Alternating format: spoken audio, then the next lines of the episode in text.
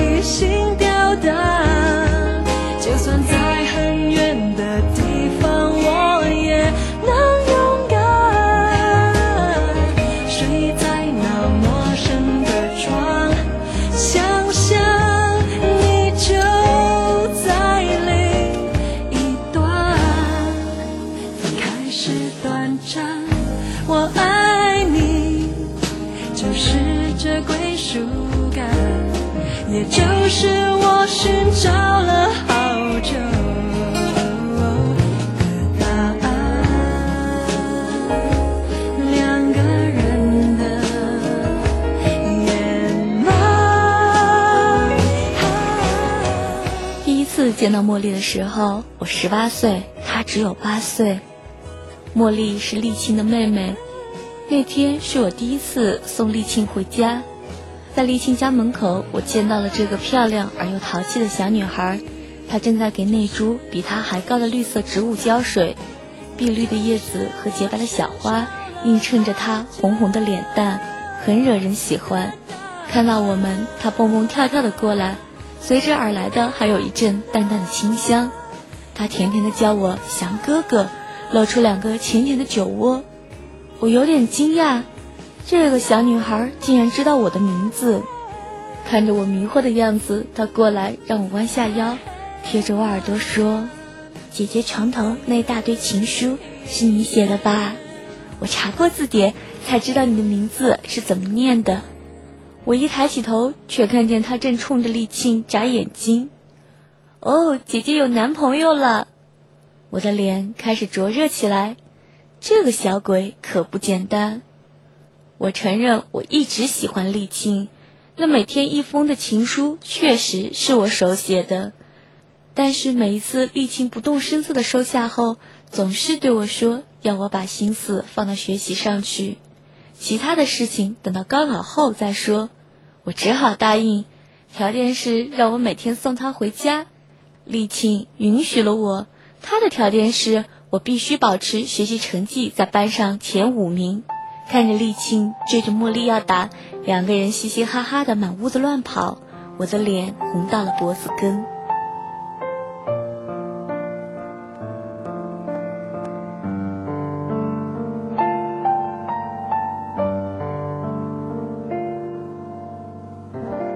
那次之后，茉莉便像个跟屁虫一样跟着我们，真是个不知好歹的小讨厌。我和丽庆到图书馆去看书，茉莉就拿着一本画册，不停地问我这样那样，惹来旁边的很多人的抗议。我和丽庆到郊外去放风筝，丽庆就跟着我们跑，和我抢手中的风筝线，而风筝到了他的手中就呼啦啦的下坠。周末，我和丽庆到街上去扫荡小吃街，茉莉就紧紧拉着我的手，生怕我们甩了她，还吵吵嚷嚷个不停，一会要吃冰淇淋，一会要吃羊肉串，累了还娇气的要我背她，真是够折腾人的。我喜欢捏着她的鼻子说：“讨厌的茉莉，你就像个不知疲倦的闹钟。”然后轻轻地拍下她的小脑袋，机灵的她就会真的像一只闹够了的闹钟一样。配合的闭上了嘴巴，真奇怪，连他姐姐的话都不听的茉莉，只要我轻轻一拍她的脑袋，就能够安静下来。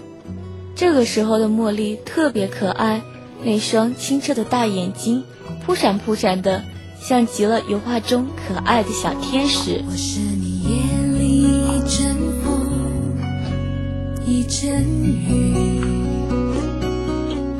我是你向远处眺望的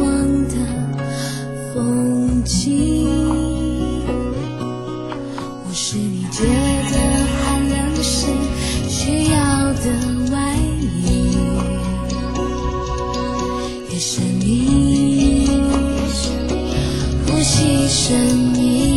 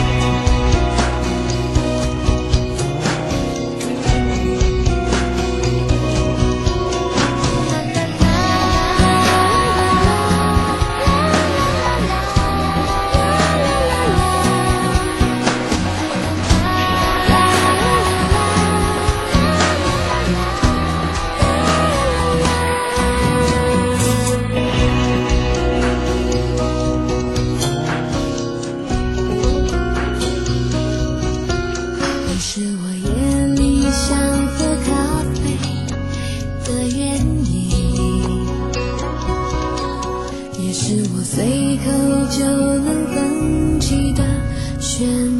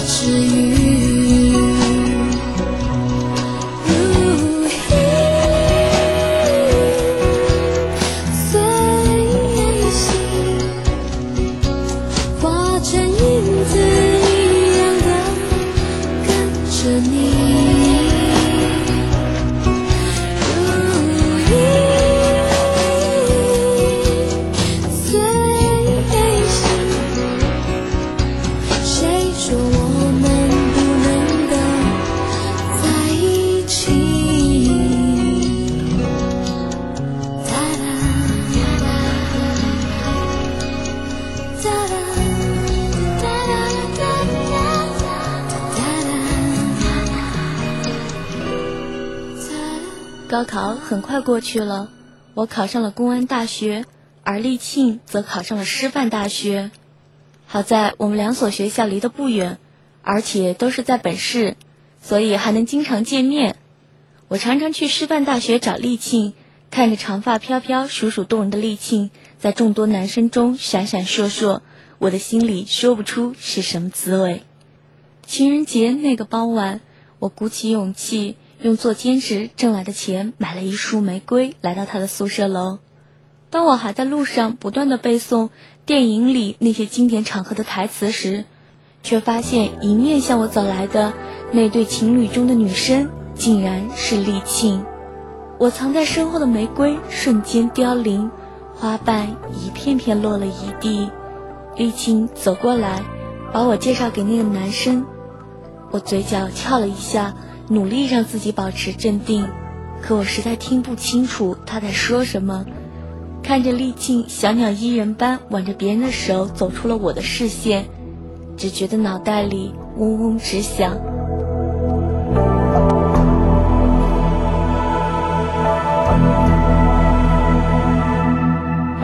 我不知道那个晚上我是怎么走回去的，只记得当我跌跌撞撞、恍恍惚惚地经过丽青家的时候，茉莉一下子跳到了我的面前。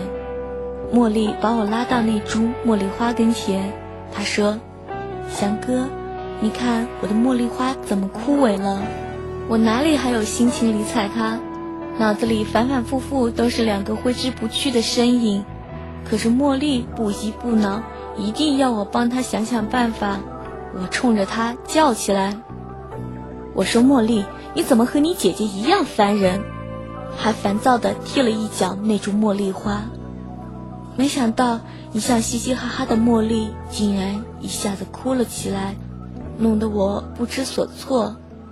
她哭着说：“小哥哥，你知道吗？这株茉莉是爷爷在我出生的时候种下的。”爷爷说：“我要和这株茉莉一起长大，可是现在茉莉就要枯萎了。”我赶紧走过去拭去她眼角的泪，都是哥哥不好。来，哥哥和你一起想办法。我和茉莉为茉莉花重新松土，又施了花肥，浇了水。我一抬头，看见茉莉指着我的鼻子咯咯的笑。我看着茉莉弄得像猫一样的脸，也不禁大笑起来。然后我们坐在茉莉家的台阶前，头顶上是皎洁的月亮和闪烁的繁星，依稀还有一阵清幽的茉莉花沁入心髓。多么宁静的一个夜晚！我心生疑惑：茉莉什么时候竟变得这么安静？突然，茉莉拉起我的手说：“杨哥哥。”我知道你为什么生气，我姐姐有了新男朋友，我见过他们在一起，但是翔哥哥你不要难过，姐姐不要你了，我要你啊！等茉莉长大了，茉莉就嫁给翔哥哥好吗？我吃了一惊，这个小女孩哪里懂得这么多感情的事呢？我抚摸着茉莉的小辫子，笑着说：“傻丫头，等你长大了，翔哥哥已经老了。”不，翔哥哥，你一定要等我长大好吗？茉莉摇着我的手，一定要我答应她。我只好笑着点了点头。那一年我二十岁，茉莉十岁。到底，我要等待多久，你才懂我对你的真心一片的痴心？到底，我要说多少还是山盟，你才了解我的真情永不渝。爱情它不是游戏，谁都玩不起，也不能随便说说而已。爱情它不是东西，给谁都可以。讲清楚不是三言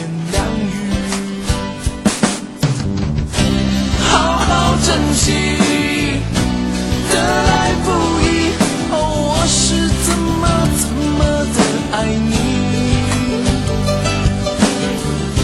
会有一天，当我们都老去，我还会在你身边陪着你。很快就是大学毕业，我进了刑警队，立庆进了一家外企，茉莉已经上了初中。我不知道为什么丽庆开始越来越疏远我，但是谁都知道我爱丽庆的心从来没有改变过。看着她的男朋友换了一个又一个，看着她在我面前或一言不发，或一次又一次的泪流满面，我决定要把丽庆娶回家。在咖啡吧里。蓝山咖啡袅袅升起的热气，让眼前的丽庆看起来难以捉摸，虚无缥缈。我轻轻地握住他的手，另一只手从衣兜里拿出一枚戒指，套在他的手指上。丽青像是被火烫了一样缩回去。他说：“霞，你误会了，我一直当你是最好的朋友。我看不透他眼里的玄机，为什么一次机会都不给我呢？”丽青离座而逃。我们是不可能的，你太优秀了，而我只喜欢坏男人。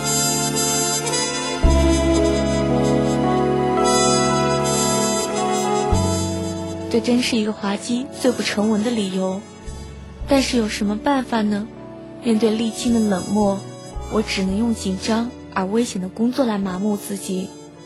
我参加了多次大型的刑侦任务。一次次与狡猾的罪犯周旋于生与死的边缘，我以为只有这样，我才能让自己小小减轻对沥青的爱。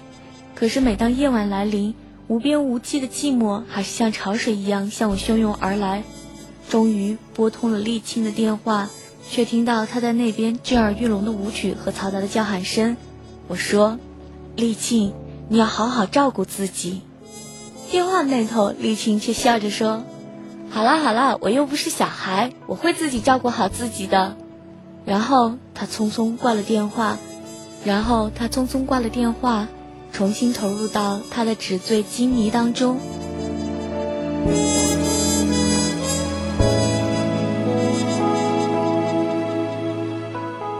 那次侦破一起走私案时，当我赶到那个酒吧和同事一起冲进包间，向里面的几个人举起枪时。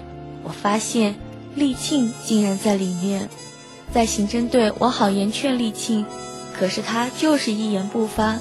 我知道他爱面子，所以也没有通知他父母，只是让茉莉来接他回去。几年不见，茉莉长大长高了。当他亭亭玉立地出现在我面前时，我竟然认不出他来。他像小时候一样喊我的名字。他说：“翔哥。”你一定要帮帮我姐姐，我当然会帮丽庆。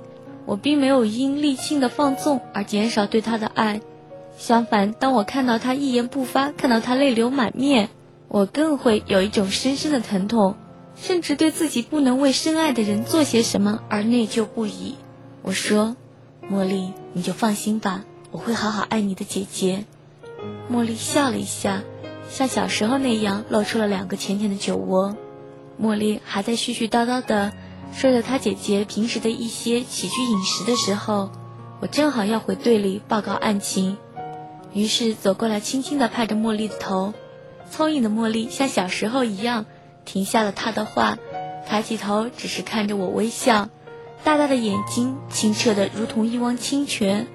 我再一次向丽庆求婚，这一次我采用的是最传统的方式。在丽庆家里，当着丽庆的父母和茉莉的面，我向丽庆提出要娶她，要照顾她一生一世。可是谁也没有想到，丽庆竟然冷冷地从嘴里吐出了一句话：“对不起，我有未婚夫了。”一个星期后，我果然收到了丽庆的请帖。我不知道丽庆是在和我赌气，还是到底为了什么？不知道丽庆何以拿自己的婚姻大事当儿戏？不知道丽庆。在一个星期之内去哪里找来一个新郎？我只知道，我心里面的疼痛几乎要把我整个人击溃。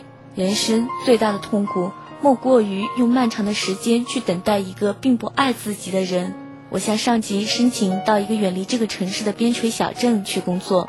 在丽青举行婚礼的那天，我登上了南下的火车，希望把那段迷茫的记忆永远留在这个城市。当我从车窗里探出头的时候，我看见一身伴娘衣裙的茉莉匆匆赶来，像小时候那样贴在我的耳边说：“祥哥哥，记得等我长大。”我笑了，在火车的呼啸声中与茉莉挥手作别，同时作别的还有那段不堪的往事。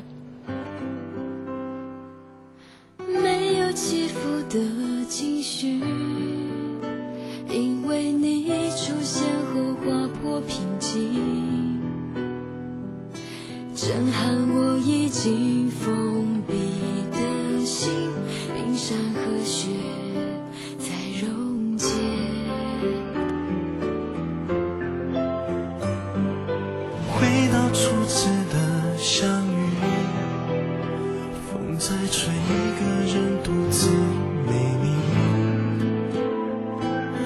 waiting.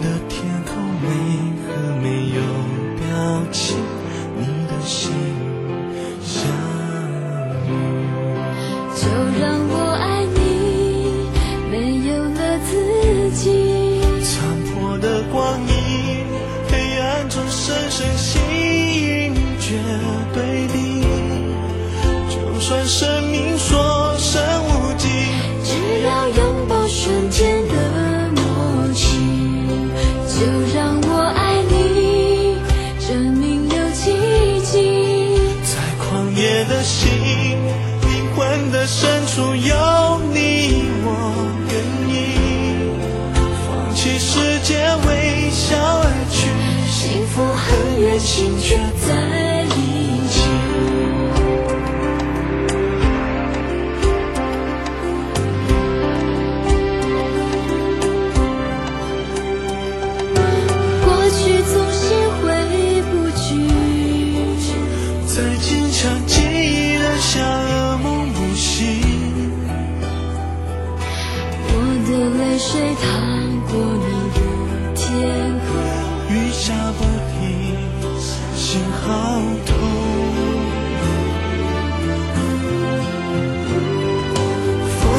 怕你看着我。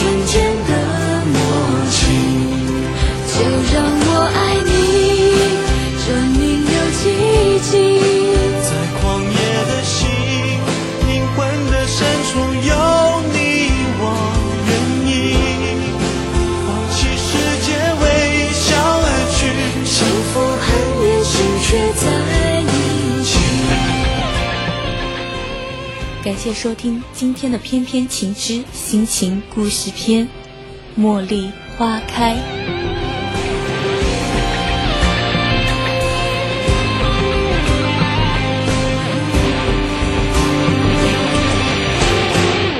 就让我爱你，没有了自己。残破的光影，黑暗中深深吸引，绝对的。算生命所剩无几，只要拥抱瞬间的默契，就让我爱你，这音乐奇迹，在狂野的心。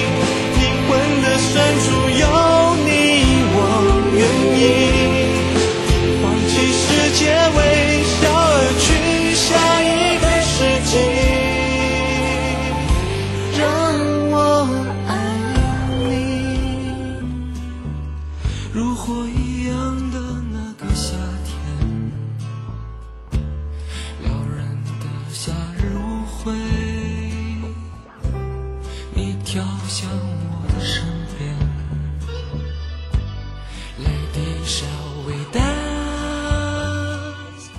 在你说爱我的夜晚，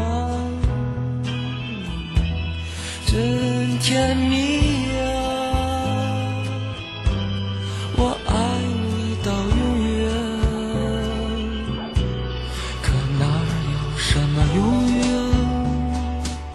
是非爱恨。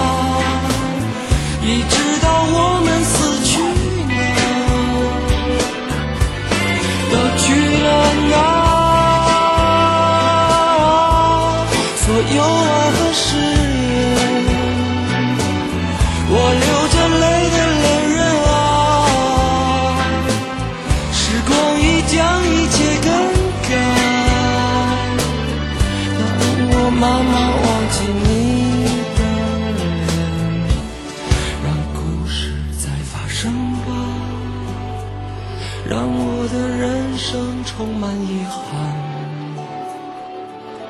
一切都不必重来，什么也无需更改，生活在继续。误会从来不曾停止，一错再错的的故事才精彩。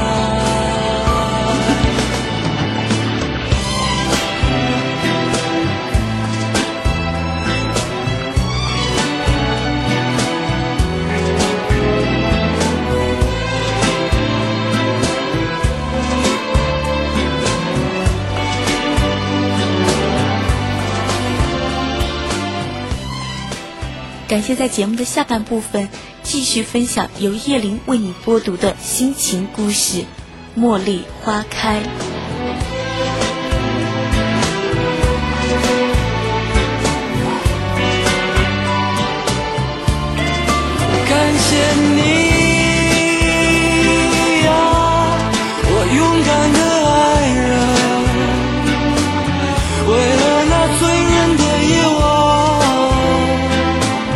我们都满身的伤痕。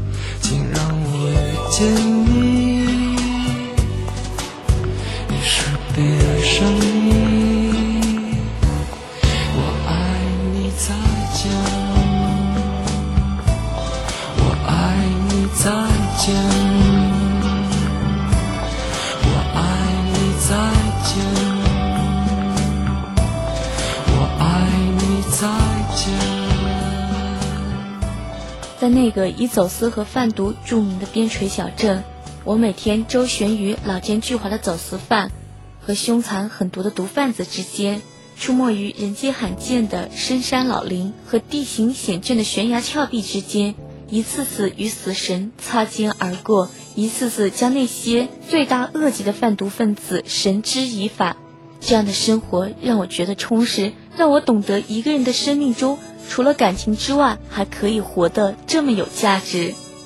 这期间不断有好心的同事和领导给我介绍女朋友，可是我的心已经麻木。只有当寂寞的夜晚来临时，那深深的孤独又再一点一点的吞没我的时候，我才知道自己真的希望有个人在身边。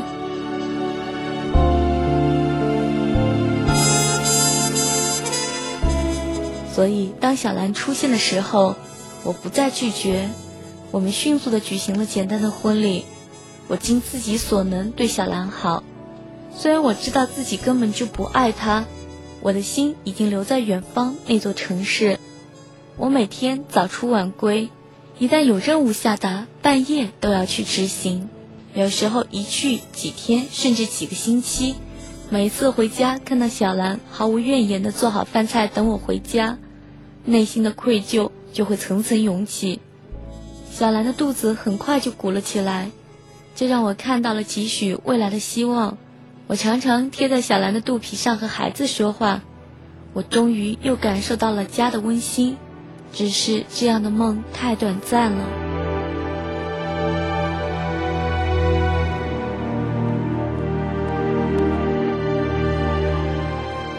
那天回到家，小兰已经收拾好一切，准备离开我。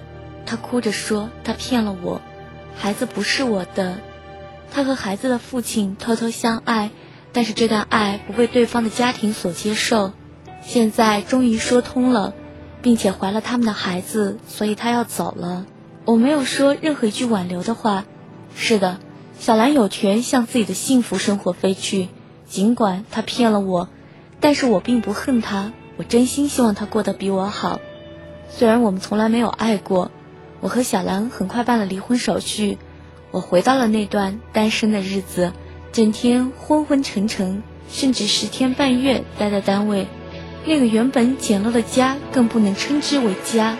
这样的狼狈不堪的日子，持续了半年之后，接到了父亲病重的消息。我正式向上级申请调回原籍。谁的低吟浅唱，让我无端感伤？这样深整夜，谁会在你身旁？青春的时光静静地、静静地淌，你是否还是当年的模样？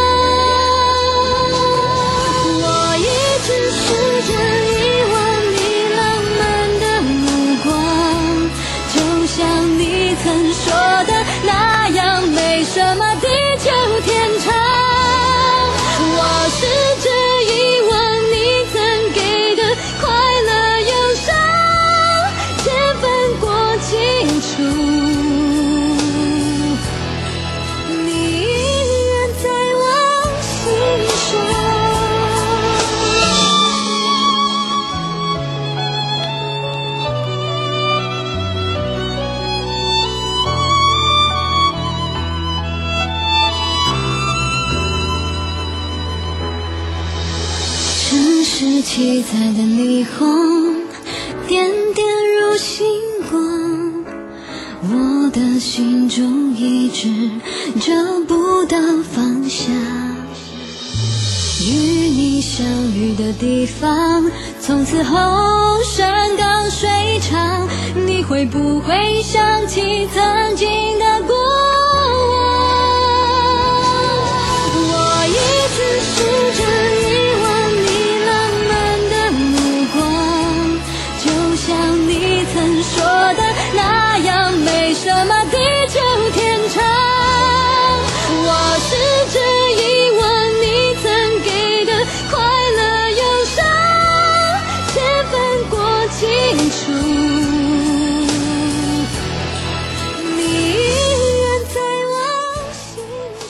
再次踏入这个让我熟悉而又陌生的城市时，已经是一别五年。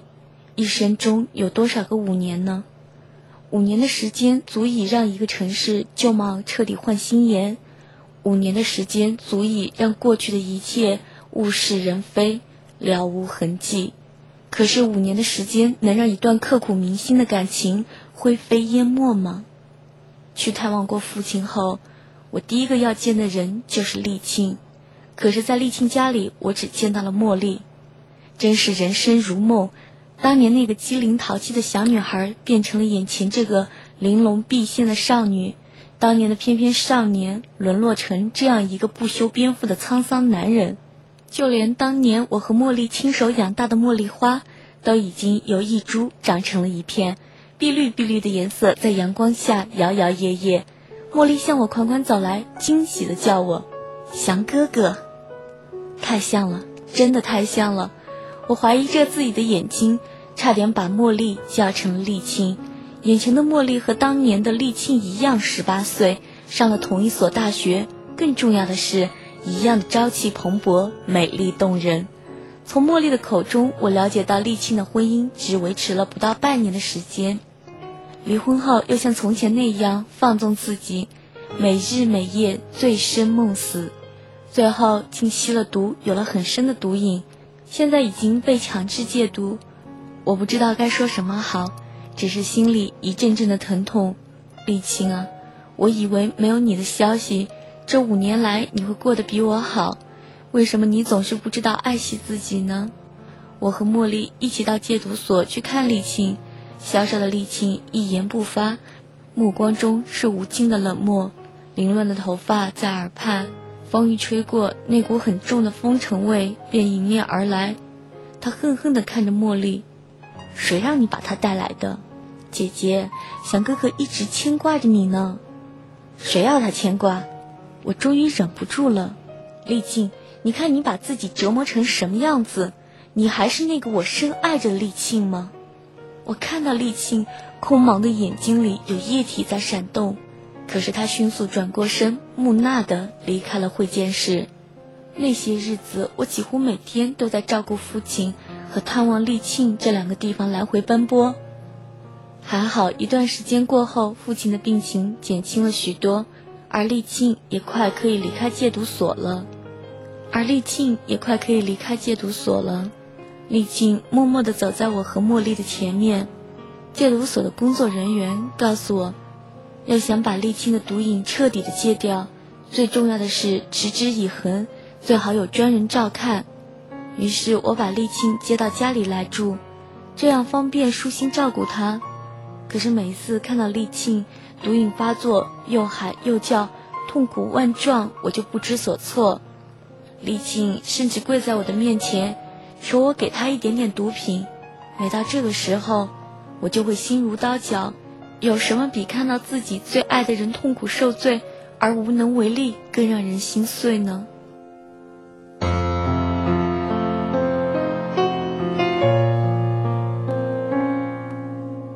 经过一段时间的控制和调理，沥青的毒瘾慢慢的控制下来，脸色开始红润，有了一丝不易察觉的笑容。开始不再躲避我了。那几天正好几个案件需要到外地取证，看到沥青的病情稳定下来，我便放心的把他交给了茉莉照顾。可是没有想到，就在我出差的那几天，沥青趁茉莉不备，偷偷跑了出去，毒瘾发作，又投靠以前诱惑他吸毒的毒贩子，甚至发展到了静脉注射。当我匆匆赶回来的时候。注射了过量毒品的沥青已经奄奄一息，抚摸着沥青手臂上密密麻麻的针眼和苍白的脸，我欲哭无泪。半夜，沥青虚弱的叫我的名字，我把她抱在怀里。沥青的脸上是从来没有过的平静，甚至有了一丝难得的笑容。她张了好几次嘴，终于最后说出了几个字：“在你怀里。”我好幸福，在我怀里，丽青微笑着垂了下去。在整理丽青遗物的时候，我发现了他断断续续记的一本日记。这些有关我的片段，我是分了好几次才把它们看完的。因为深深的感动和巨大的震撼，让我一次次悲从中来，泪如雨下。回忆里想起模糊的小时候，云朵漂浮在蓝蓝的天空。那时的你说要和我手牵手，一起走到时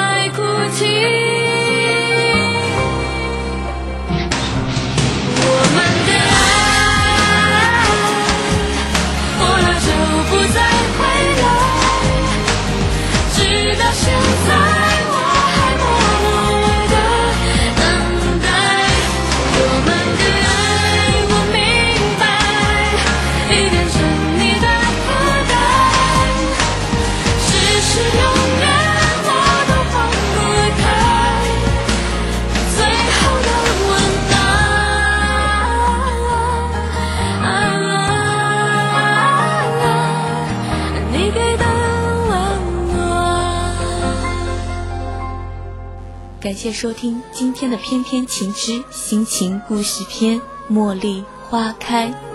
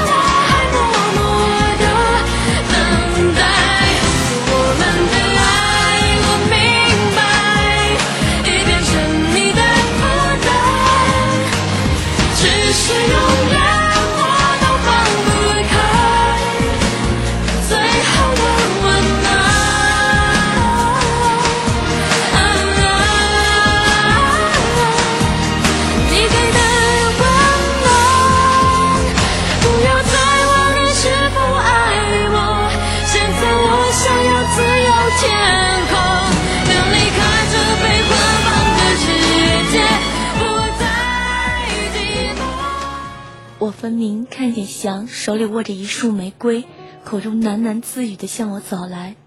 可是他到了我面前，他却什么都不敢说。我故意挽起别人的手，他也无动于衷。我真的很后悔，如果我那天晚上主动去牵翔的手，那么一切都不会发生。他永远不会知道，那个情人节的夜晚。就是噩梦开始的夜晚，我一辈子都不能原谅那个魔鬼。就在那个夜晚的郊外，他强行夺去了我的第一次。仅仅是那么一次，我竟怀上了他的孩子，我该怎么面对翔呢？就让翔忘记我吧。我已经是个不干净的女人，而且拿掉孩子后，医生告诉我，我将永远不能怀孕。今天翔向我求婚了，当戒指套在我的手指上，我多想告诉他，那是我一生中最想要的。可我知道我不配戴那个戒指。明天就要和一个自己根本不爱的男人走进婚礼殿堂。翔，你在哪里？你知道我爱的其实是你。可我只要你过得比我好，这样才不枉费我对自己的残忍。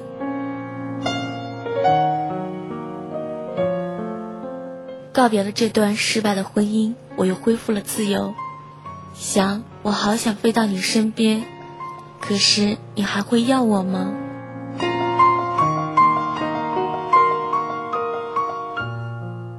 我恨自己，恨自己为什么这么贱。更恨那个诱惑我吸毒的人。这一次，我是完完全全的失去了爱翔的资格。今天想来看我，五年了，他瘦多了。当我知道他爱的人依然是我的时候，我的眼泪忍不住要流下来。可是想，我再也不能爱你了。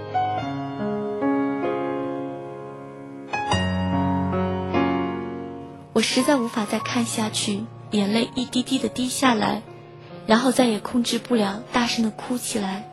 沥青，我傻傻的沥青，我最爱的沥青，无论发生了什么，我都是最爱你的那个人。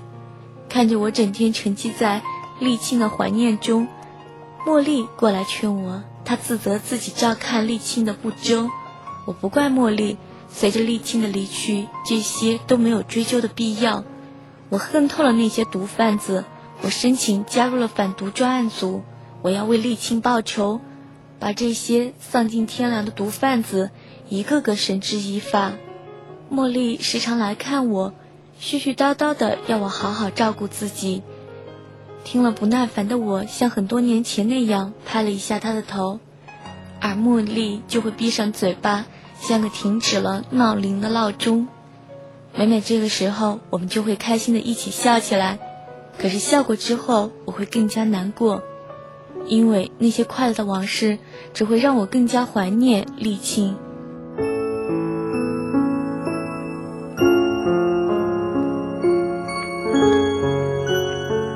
时间过得好快，一转眼，茉莉就要大学毕业。在毕业典礼上，我看到茉莉向我款款的走来，在人声鼎沸中，她像从前那样贴在我耳边，悄悄说了一句：“祥哥哥，我长大了，你还记得当年我们的约定吗？”我一怔，依稀记得那个夜晚的月亮下，茉莉摇着我的手，要我答应等她长大。茉莉贴着我的耳朵说：“要我记住这个约定。”可是茉莉叫我怎样去接待你的爱呢？茉莉好比一朵初初绽开的花朵，而我，我的心早已麻木了。何况我加入了反毒专案组，同时也就增加了工作的危险度。丧心病狂的毒贩子已经把我和专案组的几个骨干同志划进了他们着力报复的黑名单。不但我们自己时刻要提高警惕，就连家人都会受到牵连。我绝不能耽搁茉莉，茉莉是我和丽庆最疼爱的妹妹，我怎么能让她为我受苦呢？所以我像从前那样轻轻地拍了一下她的头，茉莉便会意地微笑着不语。毕业后，茉莉成了一名中学教师，而我继续为专案组的工作全力以赴。我发誓。不能让沥青的血白流。只是茉莉从来没有放弃过爱我的念头，她一有时间就来看我，舒心照顾我的起居饮食，一有机会就会提醒我：“祥哥哥，你答应过我的话，不要忘记了。我已经长大了。”而这个时候，我却只能一再的拍他的头，不让他说下去，可是心里面却是那么的酸楚。我永远不会忘记许多年前我们一起许下的诺言。其实，在这个世界上，除了丽庆，茉莉也是我生命中最重要的一个人。只是我不能让茉莉再为我受半点苦，正如当初丽庆对自己的残忍一样。我打听到学校里有一位同事正在追求茉莉，男孩子各方面条件不错，于是我策划着将丽庆的那一套故伎重演。那个周末，当茉莉打开我的房门时，看见了我和一个陌生的女子在一起亲热。茉莉愣了半分钟，然后摔门而去。此后的每个周末，我都这样的演下去，而每一次，我都故意让茉莉遇见。茉莉终于接受了那个男孩。据可靠消息，那个罪大恶极、第一次诱惑沥青吸毒、最后一次替沥青注射过量毒品的毒贩子，近日将潜回家中。上级下达了埋伏追捕任务，而我更要发誓要抓住他，替沥青报仇。在毒贩子家中附近，整整潜伏了三天两夜。第三天夜里，那个毒贩子终于从一个隐蔽的地方。冒出来，准备翻墙进屋去。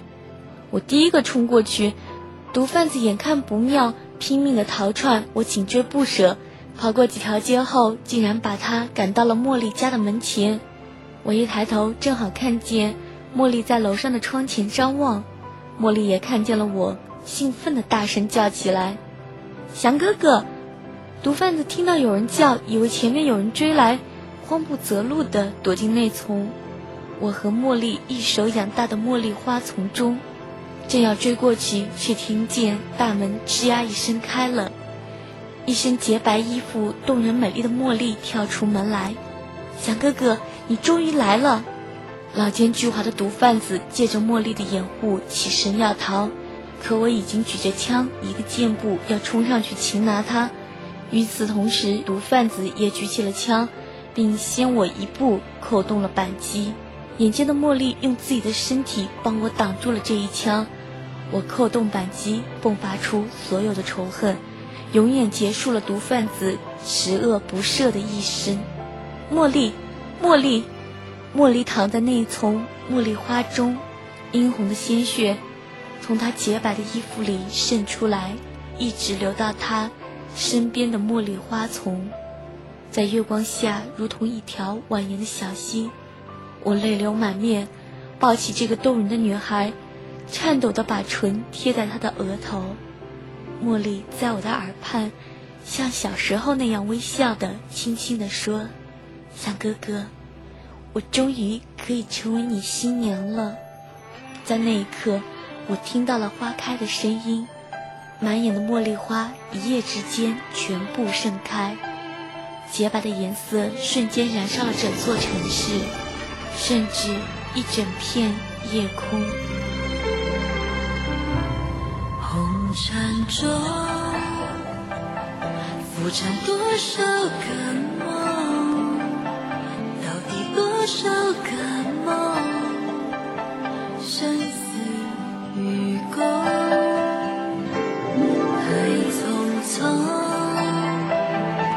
转眼又一个秋。再过多少个秋？